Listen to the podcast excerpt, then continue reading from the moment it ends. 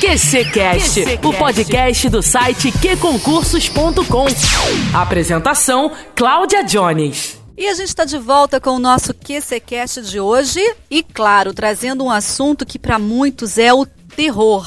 Raciocínio lógico. Por que ter isso num concurso público? E eu trouxe aqui o autor do livro Raciocínio Lógico em Matemática para Concurso CESP-UNB, da editora Exevier, e a gente vai bater um papo aqui, que é o Renato Oliveira. Eu nem sei se eu falei o Exevier direitinho, mas é meio francês, seria isso? É a famosa Campus Concursos, né? Esse livro está aí com teorias, exercícios, né? A teoria toda explicadinha, os exercícios, tem exercícios propostos, resolvidos, e tem os exercícios de prova, tem mais de 700 questões só de CESP. Quem vai fazer esse concurso, quem vai fazer concurso da CESP, essa é literalmente a sua bíblia. Você tem que seguir esse livro que vai te botar assim de cara pro gol. E a gente, eu fiz junto com o professor Marco Antônio e o professor Fabrício Mariano. O livro tá excelente, a bibliografia assim que de bolso, né? Tem que estar tá no teu bolso, na tua mochila para você arrebentar na prova da CESP. Mas a minha pergunta inicial é essa: concurso, para que ter raciocínio lógico se não for um concurso que realmente exija né, esse raciocínio lógico? Por que, que as, as bancas têm colocado em, em, concursos que, tipo tribunais? Por que o raciocínio lógico? O raciocínio lógico tem sido muito cobrado, a gente costuma falar que está até na moda, né? Porque todos os concursos estão cobrando, até o TJ do Rio de Janeiro, que nunca cobrou agora entrou, né? E além disso, além do raciocínio lógico, entrou a matemática, um pouquinho de estatística. Por que eles estão botando isso? Primeiro, dá uma nivelada, porque a galera tem aquele horror à matemática, raciocínio lógico, as áreas afins.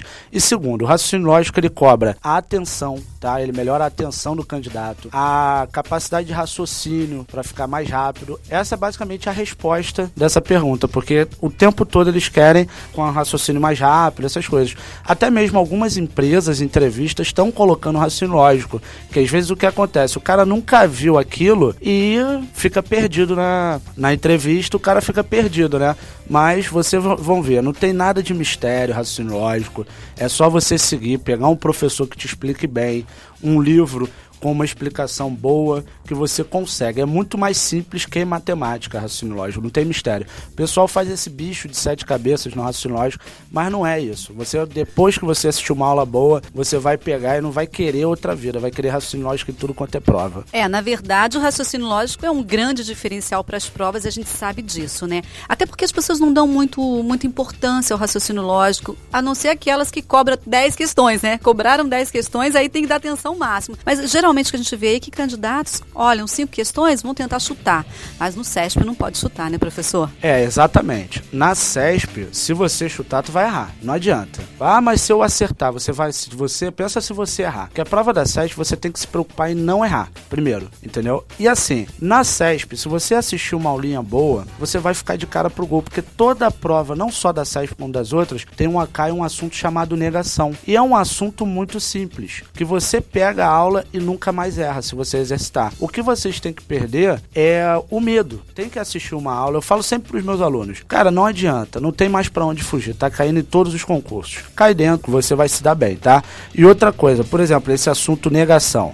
Se falar assim, sempre negação, vou dar uma chamada proposição simples. É, Renato é bonito. Como é que tu faz para negar isso? É muito fácil. É só você falar Renato não é bonito. Acabou. Eu sempre falo nas minhas aulas que negar é você tira e bota o não. E assim vai, tá?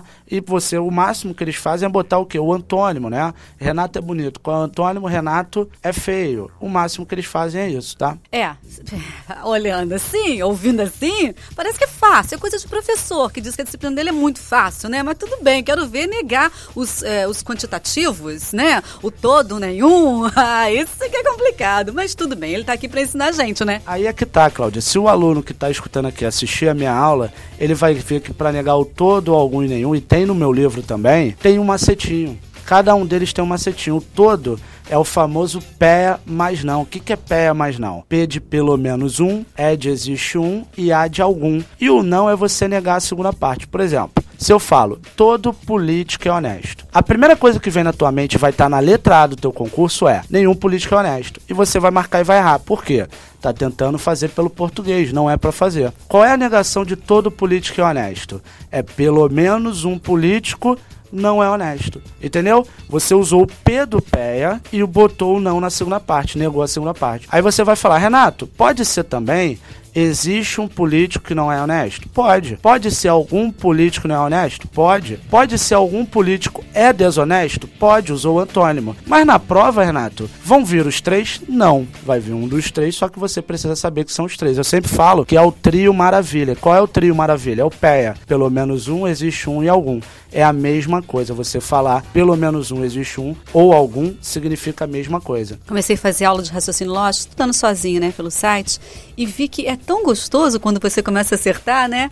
Agora, existem muitas diferenças das, da, em relação às bancas, né? Vale a pena você estar estudando uma, depois estudar outra, ou mistura tudo? Assim, eu sempre falo pro aluno, a gente sempre tem que focar na banca. A teoria é a mesma, só que a maneira que cada banca vai abordar é diferente. Por exemplo, a mãe da, do raciocínio lógico dos operadores é a SESP. Que eu digo a mãe? Ela é a que mais cobra os operadores lógicos. As outras bancas cobram. Por exemplo, vai ter o concurso do TJ, que é a Fundação Getúlio Vargas, aqui, o TJ aqui do Rio, que é a Fundação Getúlio Vargas. Com certeza vai cair na tua prova uma questão de negação e de equivalência. Por quê? Eles cobram isso. Eles já não focam muito na, no uso da tabela verdade, da tabuada lógica que eu ensino.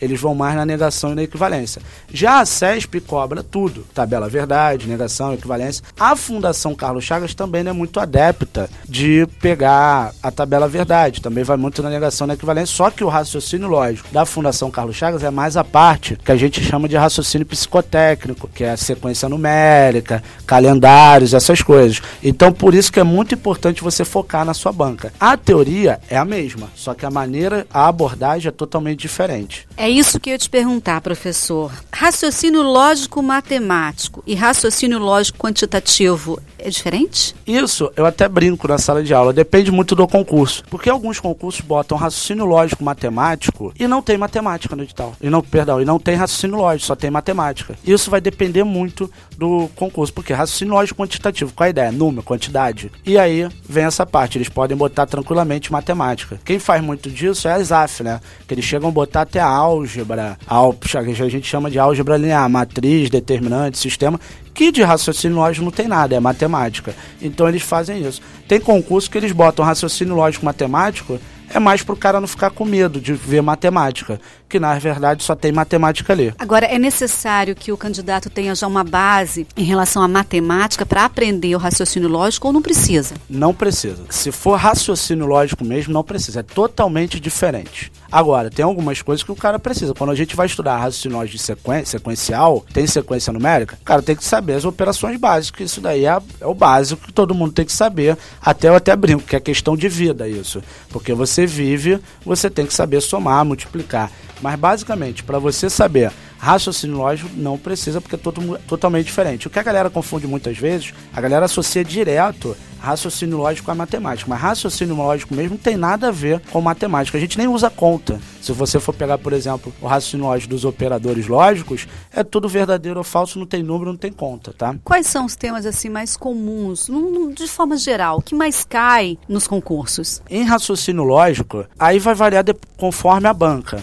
Mas um assunto que. Dois assuntos que sempre estão em, em provas é certo é negação e equivalência. Isso é certo. Aí você vai para a Fundação Carlos Chagas, aí tem que analisar banca por banca. Você vai para a Fundação Carlos Chagas, vira e mexe tem uma sequenciazinha, tem uns problemas lógicos que a gente fala que são esses, nós falamos que são as associações lógicas, essas coisas sempre tem um probleminha, né, para você interpretar. A CESP sempre vai ter uma tabela verdade, uma negação, uma equivalência, uma questão de argumentação. A ESAF também brinca muito com argumento, com negação, equivalência, essa parte do raciocínio lógico. Além de análise combinatória e probabilidade também, a CESP adora esse assunto, a CESP, a CESP e a ESAF adoram esses assuntos. Análise combinatória e probabilidade, que vem da matemática, mas quando eu dou aula eu sempre falo para o aluno, cara, isso daqui é o raciocínio, a matemática é só multiplicar e somar. Agora, professor, tem de decorar as tabelas, os conectivos ou tem de entender? Você não tem tempo para entender no concurso. Se você, eu sempre brinco na sala de aula e falo, se você quer entender raciocínio vai cursar uma graduação de matemática.